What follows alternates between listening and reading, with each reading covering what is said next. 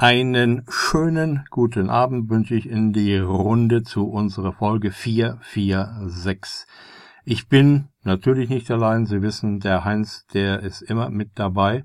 Und wir haben auch einen Studiogast heute, den Udo Wenzek, der bei uns die eigentlich von anderen nicht so sehr gemochte Arbeit macht, dass er Anfragen von außen, von Ihnen, von Zuhörern und Zuschauern beantwortet und mit dem wollen wir mal sprechen, was denn da so reinkommt und äh, was er da zu tun hat. Aber ich gebe erstmal das Wort weiter an den Heinz.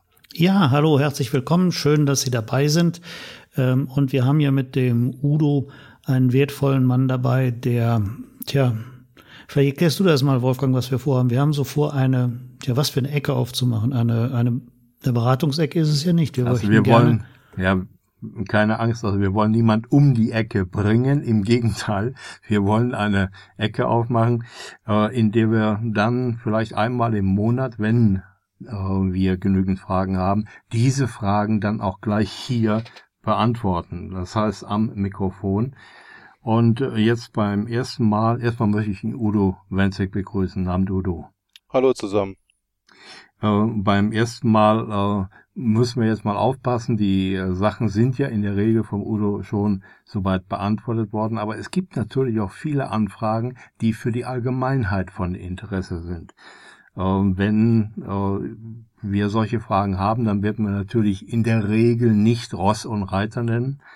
Äh, also nicht sagen, das ist der Gustav Meyer aus Germering in der Hauptstraße 27, dritte Etage links, sondern möglicherweise sagen wir dann eben nur, dass der Gustav aus Germering oder sonst was, wenn es notwendig sein sollte.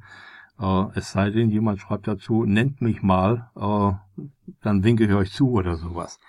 Also das ist das, äh, was wir machen möchten, dass wir so ein bisschen näher rankommen, ein bisschen mehr Ihnen helfen können zu verstehen, was wir machen und Ihnen vielleicht auch weiterhelfen können, wenn wir mal wieder geschludert haben, so dass Sie es nicht verstehen konnten. Udo, äh, was kommen denn so meistens für Fragen nach einer äh, Sendung, nach einer Audio- oder nach auch einer Fernsehsendung? Also die meisten Fragen beziehen sich auf die Produkte, die vorgestellt wurden. Es wird gefragt, wie die Produktbezeichnung konkret ist, weil man es eventuell in dem Beitrag nicht mitbekommen hat. Oder es wird gefragt, wo man die Produkte beziehen kann. Dann, was auch sehr häufig kommt, das sind natürlich Autogrammwünsche. Hm. Oder äh, ich muss gerade mal unterbrechen, also äh, wo man die Produkte beziehen kann. Klar, äh, was können wir denn machen, damit solche Fragen nicht mehr kommen, damit wir also die Wünsche der Zuschauer da besser bedienen können? Also meistens verweise ich auf die großen Suchmaschinen, Kaufhäuser oder Auktionsplattformen. Alternativ könnte man natürlich auch, wenn es zum Beispiel nur eine einzige Bezugsquelle gibt, die auf der Homepage nennen. Mhm. Wenn wir das äh, bei der Beschreibung einer Fernsehsendung, wo wir die einzelnen Beiträge mit einem äh, kleinen Teaser beschreiben, wenn wir das dazu schreiben, würde das helfen? Das sollte ausreichen. Wenn da die Produktbezeichnung steht und eventuell eine Bezugsquelle, sollte das völlig ausreichen. Dann sollten wir das einfach mal angehen, äh, wenn wir wissen, wo es die gibt, äh, oder eben sagen allgemein, guckt ihr in der elektronischen Bucht oder sonst wo, da gibt's das äh, zu Hunderten oder zu Tausenden. Gut, jetzt bin ich dir ins Wort gefallen. Die nächste Sache war welche? Das waren Autogrammwünsche von euch dreien. Die werden auch relativ häufig gestellt. Meistens dann auch mhm. entsprechend mhm. erfüllt. Was? Ja, Autogrammwünsche ist so ein Problem. Ich habe keine Autogrammkarten mehr. Wir haben ja mal Autogrammkarten äh, gespendet bekommen, jede Menge sogar. Ähm, die sind mittlerweile aufgebraucht. Das sind die Bekannten mit dem Wolfgang Back und mit mir. Äh, und äh, der Heinz Schmitz ist nirgends drauf. Gut, den könnte man dazu malen, aber das ist dann künstlerisch nicht besonders wertvoll. Wir müssten mal überlegen, äh, wie wir das finanzieren, wenn wir neue Autogrammkarten herstellen lassen. Vielleicht wäre es ja dann am besten auch getrennt für jeden eine Autogrammkarte herstellen zu lassen wenn also irgendjemand weiß, wo man die preiswert und günstig herstellen lassen kann, vielleicht haben wir ja Zuhörer, die uns da weiterhelfen können. Was auch sehr häufig gefragt wird, ob man die verlinkten und verfügbaren Beiträge auf YouTube für eigene Zwecke verwenden kann, sprich auf eigene Homepages einblenden oder aber eventuell auch auf eigenen Webplattformen zur Verfügung stellen. Nein, generell nicht. Äh, in äh, Ausnahmefällen müssen wir darüber sprechen. Also auf eigene Webplattform nicht. Denn äh, das Problem ist ja, wir leiden ja an chronischer Geldnot. Wir haben, bekommen ja keine Zwangsgebühren wie die öffentlich-rechtlichen Fernsehsender, sondern wir leben von, von Spenden und von dem, was wir über den, äh, die Provision des Verkaufs aus dem Shop erhalten. Und das ist im Grunde schon alles. Und deswegen haben wir ja auch diesen YouTube-Kanal aufgemacht. Dort äh, murkst ja äh, YouTube, also Google, irgendwelche Werbung ran.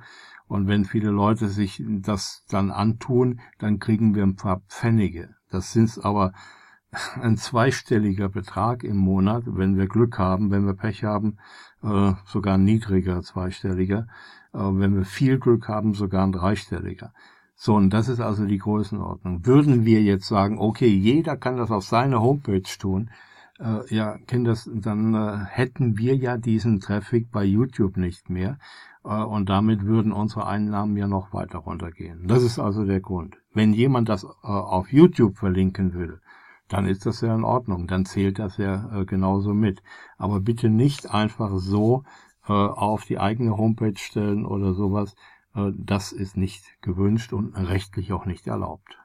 In Verbindung mit YouTube kam auch gelegentlich die Frage auf, warum die Videoqualität teilweise schlechter ist als bei uns auf der Homepage.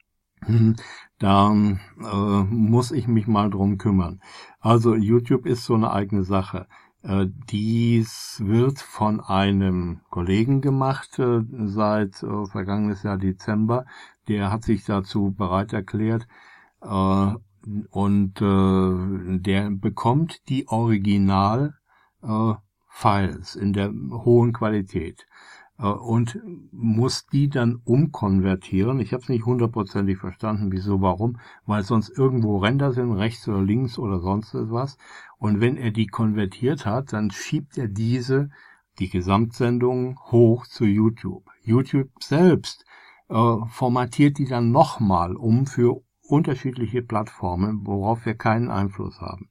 Das ist die eine Sache. Die andere Sache ist, er zerlegt auch die Sendungen in einzelne Beiträge und äh, hängt dann davor und dahinter jeweils so einen kleinen äh, Vorspann, Nachspann und ein bisschen Musik dazu, weil viele Leute möchten manche Beiträge gar nicht sehen, die interessieren die gar nicht und denen gefällt es, wenn sie danach suchen können und dann nur drei, vier, fünf, sechs, sieben Minuten haben, der speziell ihr Interessengebiet bedient.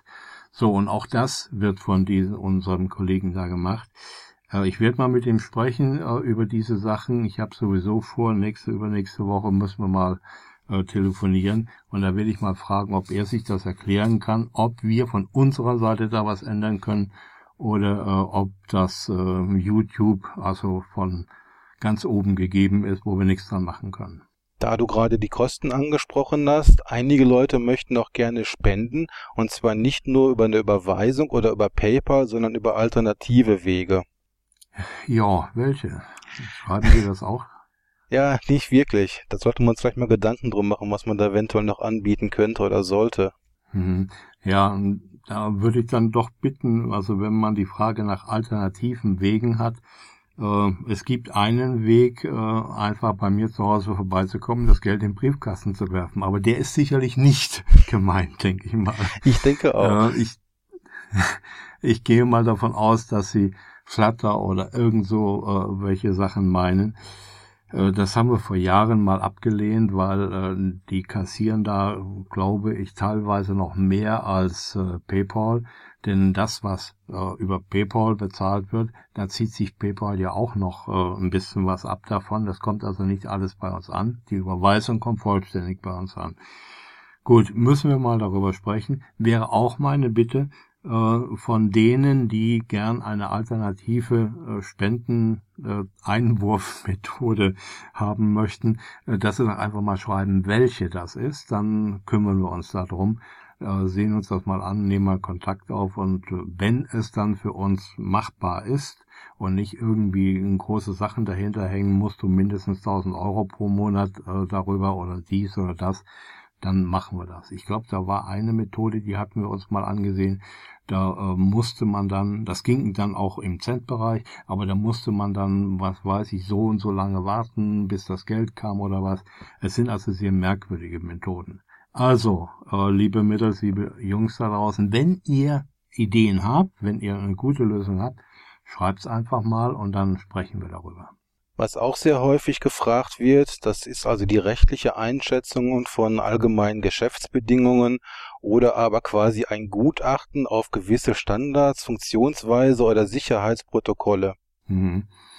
Ja, das äh, lese ich auch immer wieder. Also da schaudert es mich etwas. Also erstens, Rechtsberatung dürfen wir nicht machen, können wir auch nicht. Juristisch sind wir zu blöd dafür. Wir haben einen gesunden Menschenverstand äh, und äh, was dabei rauskommt, äh, wenn es mal zu Gericht geht, wissen wir nicht. Ein Gutachten für jemanden erstellen, na gut, da müsste man dann in dem speziellen Fachgebiet, für das das Gutachten erstellt wird, auch die entsprechende Ausbildung haben. Äh, und das kostet auch in aller Regel Geld, ist auch nicht unsere Aufgabe. Wir machen Sendungen, wir berichten allgemein. Wir können auch über den einen oder anderen Fall mal berichten, wenn wir verifizieren können, dass die Tatsachen wahr sind äh, und diese Sachen so weitergeben. Aber so spezielle Dinge, äh, schreib mal das und ich habe Probleme hier mit meinem Provider und mit meinem Arzt oder mit meinem sonst was, können wir und wollen wir auch gar nicht lösen. Da käme nur Mist dabei raus und das muten wir keinen zu. Eine letzte Frage, die in letzter Zeit sehr häufig aufgekommen ist, ist nach dem Verbleib von Wolfgang Back. Da hattest du ja schon in der vorletzten Sendung was zugesagt und einiges im Forum gepostet. Ich nehme an, da gibt es aktuell nichts Neues.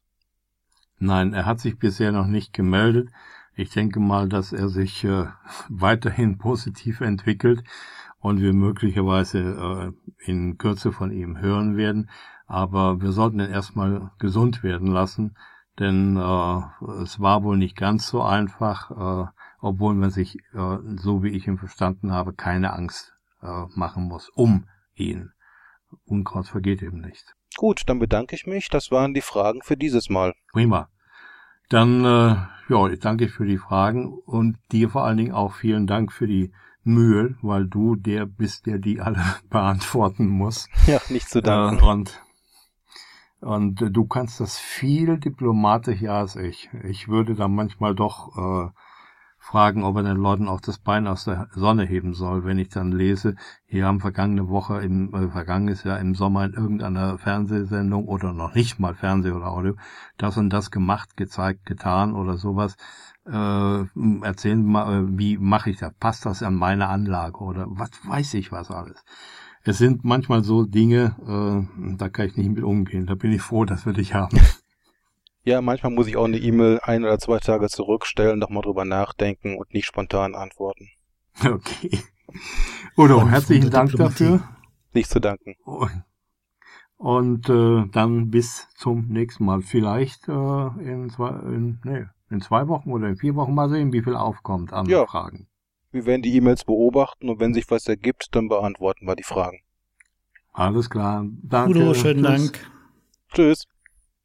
So, äh, ich denke, das ist eine ganz gute Sache, dass wir das auf diesem Wege machen, weil äh, wenn jemand eine Frage stellt und er bekommt eine Antwort, ist das schon mal eine gute Sache. Wenn aber äh, diese Antwort eventuell ja auch für viele anderen, die so eine Frage haben oder sie nicht gestellt haben, hilfreich ist, dann ist es, glaube ich, ein besserer Weg. Und deswegen machen wir das jetzt mal, bis die Leute schreien, nee, um Gottes Willen, wir wollen keine Fragen mehr beantwortet haben.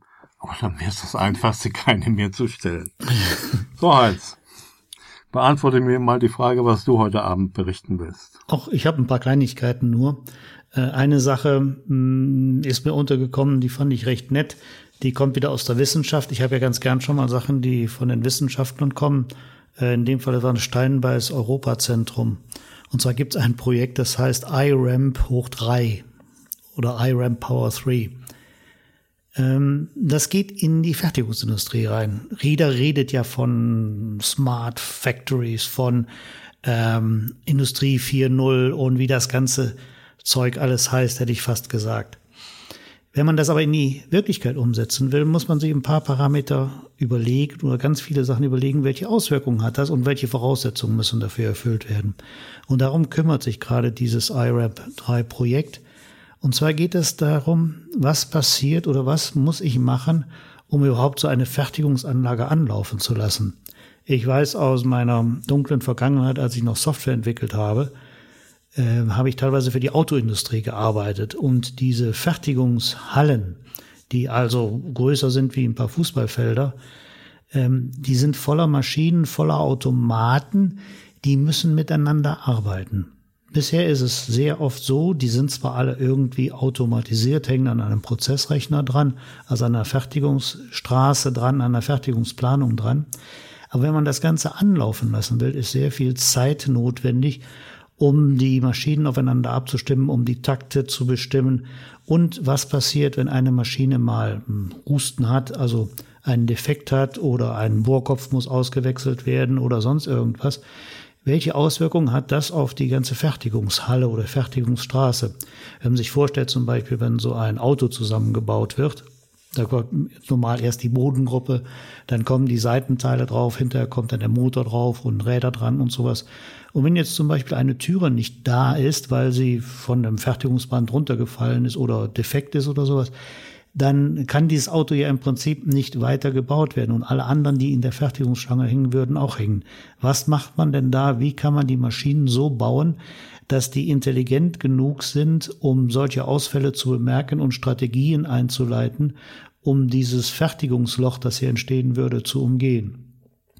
Dazu wollen die äh, Wissenschaftler äh, und die, das sind also so ganz viele Projektpartner, das äh, Harms und Wede, die Fraunhofer IPA, die Hochschule Karlsruhe, Steinpreiszentrum Europa, die IEF Werner und dann sind dann auch einige Partner aus Frankreich, Griechenland, Holland, Portugal und Ungarn dabei. Und die wollen sogenannte NetDevs, Network Enabled Devices entwickeln, die nicht nur in der Lage sind, mit der Zentrale zu kommunizieren, sondern auch untereinander zu kommunizieren. Notwendig ist dafür, dass diese Geräte wirklich netzwerkfähig gemacht werden, dass auch ein Roboter über ein Industrial Ethernet mit den anderen Robotern kommunizieren kann und dass es eine Software gibt, die sowohl zentral als auch in den einzelnen NetDevs ist, die mit den anderen kommuniziert und die den Fertigungsauftrag, nenne ich jetzt, das ist einfach mal ganz platt, die diesen Fertigungsauftrag, diesen Fertigungsplan umsetzen können und sich gegeneinander ja, synchronisieren und gegeneinander helfen. Äh, es gibt Prototypen dazu mittlerweile, die sollen jetzt in Maschinen äh, testweise eingebaut werden und man will erstmal in kleineren Systemen, also in kleineren Fertigungseinheiten probieren, ob die Theorien, die man entwickelt hat und die Software, die man bis jetzt entwickelt hat, wirklich in der Lage ist, diese Probleme, die im Fertigungsbetrieb auftreten, ja, fast automatisch zu lösen.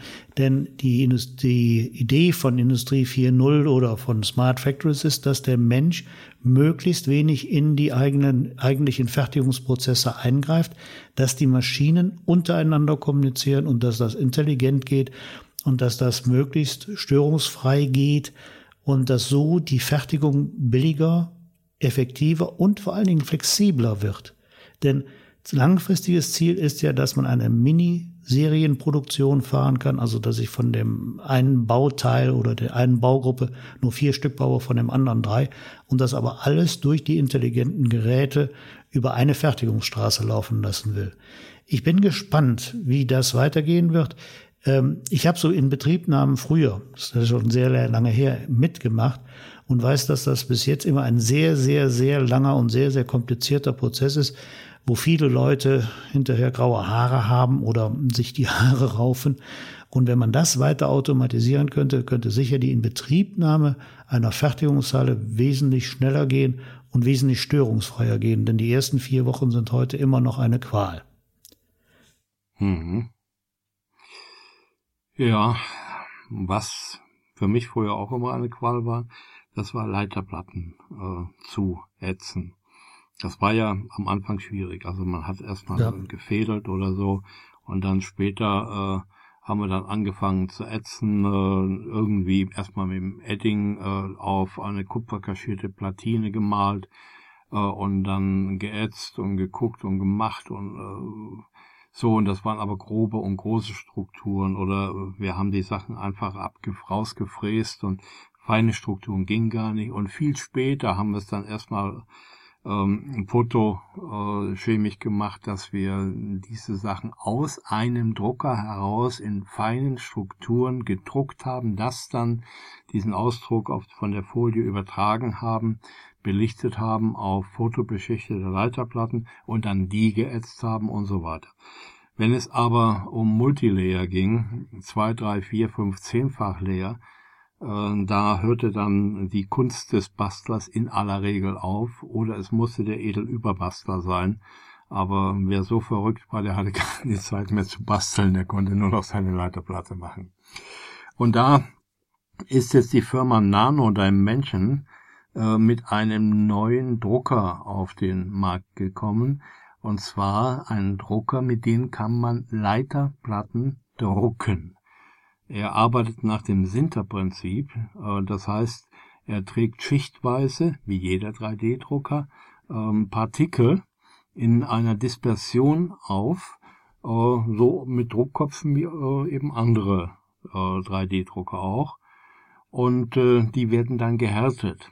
er verwendet aber abwechselnd elektrisch leitfähige, silberbasierte Tintenpartikel und isolierende Partikel, äh, so dass äh, dieses äh, gedruckte Platine, Leiterplatte, dann eben wirklich die leitenden Bahnen so hat, als hätte man sie auf normalen Wege geätzt.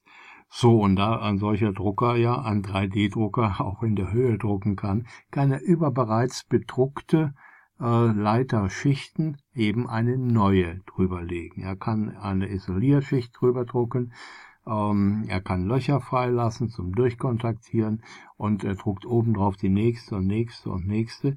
So, das heißt, äh, dass man damit äh, relativ einfach Prototypen herstellen kann. Der äh, Hersteller äh, gibt an, dass man die im Gerber-Format vorliegenden Layouts direkt damit drucken kann und das ist ja nun eine Sache, die eigentlich gang und gäbe ist. Wenn ich eine Platine entwickle, dann bekomme ich immer meinen Gerberfall dann heraus. Und äh, ja, jetzt müssen wir nur mal sehen, was kostet das Ding denn eigentlich. Er kommt aus äh, Israel, ist vom israelischen Wirtschaftsministerium gefordert, gefördert worden.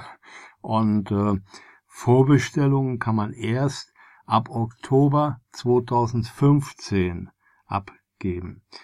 Äh, das wird also noch ein bisschen dauern und äh, mal sehen, vielleicht tut sich bis dahin noch mehr.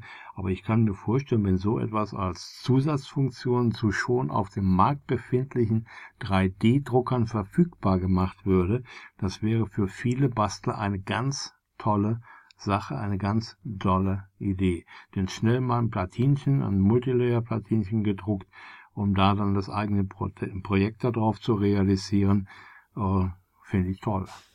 Und dann nimmt man noch Design Spark, die Gratis-Software, Entwicklersoftware und genau. hat alles. Ich habe auch noch was zum Thema Drucker. Du kennst doch die Firma Autodesk. Bekannt durch mhm. das CAD-Programm AutoCAD, der Weltmarktführer in dem Bereich, der hat äh, fast alle anderen vom Markt verdrängt. Die haben selbst einen Prototyp eines 3D-Druckers entwickelt. Gut, ist nichts Erstaunliches. Jeder macht heute 3D-Drucker. Ist zwar für Autodesk der erste Hardware-Produkt, das sie haben. Allerdings, was die machen, die machen daraus eine Open Hardware, ein Open Hardware-Produkt. Das heißt, alle grafischen Informationen, also alle Konstruktionsunterlagen und auch die äh, Fertigungsunterlagen werden unter eine Open Source Lizenz gestellt, sodass jeder diese Art von Drucker nachbauen kann. Und im Gegensatz zu dem FDM-Verfahren, also dem Aufschmelzen von Schichten, arbeiten die mit einer 3D-Lithografie, äh, das heißt äh, Stereolithografie, Entschuldigung. Das heißt, die, es ist eine, ja, eine flüssige Substanz in dem Becken und über Belichtung wird dann jeweils eine Schicht ausgehärtet und dann geht das wieder ein bisschen weiter runter, dann kommt die nächste Schicht, die nächste Schicht. Das ist auch kein neues Verfahren, das gibt es schon länger. Üblicherweise wird das dann mit Lasern gemacht, da wird das abgefahren, abgetastet, wird ausgehärtet. Äh, die Autodesk haben eine andere Idee. Es ist im Prinzip ein Projektor, ein Beamer installiert, der eine komplette Fläche belichtet, also dieses Kunststoffzeug aushärtet und dann wird abgesenkt, dann kommt die nächste Schicht, da kommt, dadurch kommt eine höhere Druckgeschwindigkeit zustande. Also das Schöne dabei ist an sich, dass das eine Open Source Plattform ist. Der eigene Drucker wird, soll irgendwann Anfang nächsten Jahres rauskommen und soll ungefähr 5000 Dollar kosten. Mal schauen, was die anderen Anbieter machen, die hm, auf Hardware spezialisiert sind und die sich das Verfahren eventuell zu eigen machen. Denn äh, damit kann man dann äh, an sich schneller drucken oder auch mehrere äh, Produkte auf einmal drucken auf einer Platte, weil einfach es komplette, immer eine komplette Ebene auf einen Schlag belichtet wird. Mhm, hört sich gut an. Ja. Ich habe auch etwas, äh, wir wissen ja, dass die großen Firmen sich gegenseitig oft äh, bekriegen über Na Markennamen und ähnliches. Ich habe über einen Pressedienst äh, einen äh, Artikel bekommen, der in der Times of India veröffentlicht worden ist. Und zwar gibt es da eine Firma, die nennt sich iVoice Enterprises. Und die ist jetzt in die Öffentlichkeit gegangen und hat gesagt, wir haben 2007 ein Trademark, also eine Marke angemeldet mit dem Begriff iPhone. Äh, die schreiben iPhone allerdings mit F, während Apple das ja mit PH, wie Rudolf, wie alle anständigen Sachen schreibt. Und äh, die wollen aber jetzt erreichen, weil das phonetisch so nah beieinander liegt, iPhone mit F und iPhone mit PH, äh, dass Apple diese Marke aberkannt wird.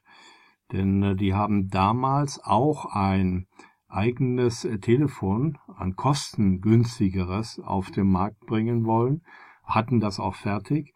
Äh, aber dadurch, dass Apple dann mit dem Namen iPhone mit PH auf den Markt kam, haben sie es dann nicht mehr geschafft, ihr eigenes zu bringen. Und jetzt versuchen sie eben, äh, Apple da in die Suppe zu spucken und äh, wollen dann im Grunde genommen erreichen, dass Apple diese Marke weggenommen wird. Naja, ob sie ähm, große Chancen haben, kann ich nicht beurteilen, weiß ich auch nicht ganz so. Aber es gab ja auch schon einige andere Sachen. Also Apple hatte ja Probleme äh, im indischen Markt, damals das iPhone 3GS ähm, äh, zu unterzubringen. Da gab es auch schon Schwierigkeiten.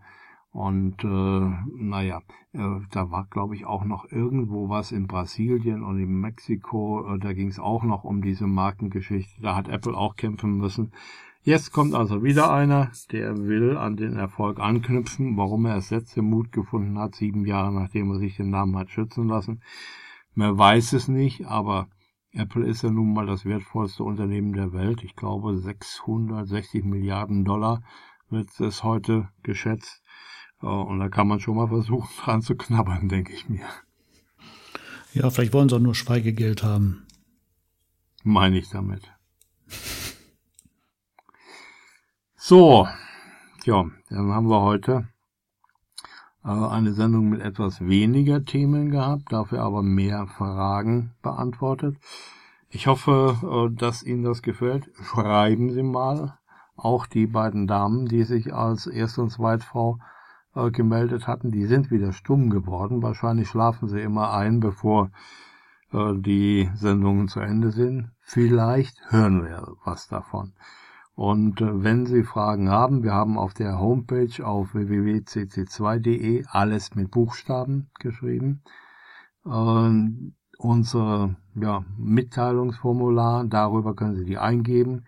Und der Udo freut sich wie er, der stürzt sich dann darauf und beantwortet diese ganzen Sachen.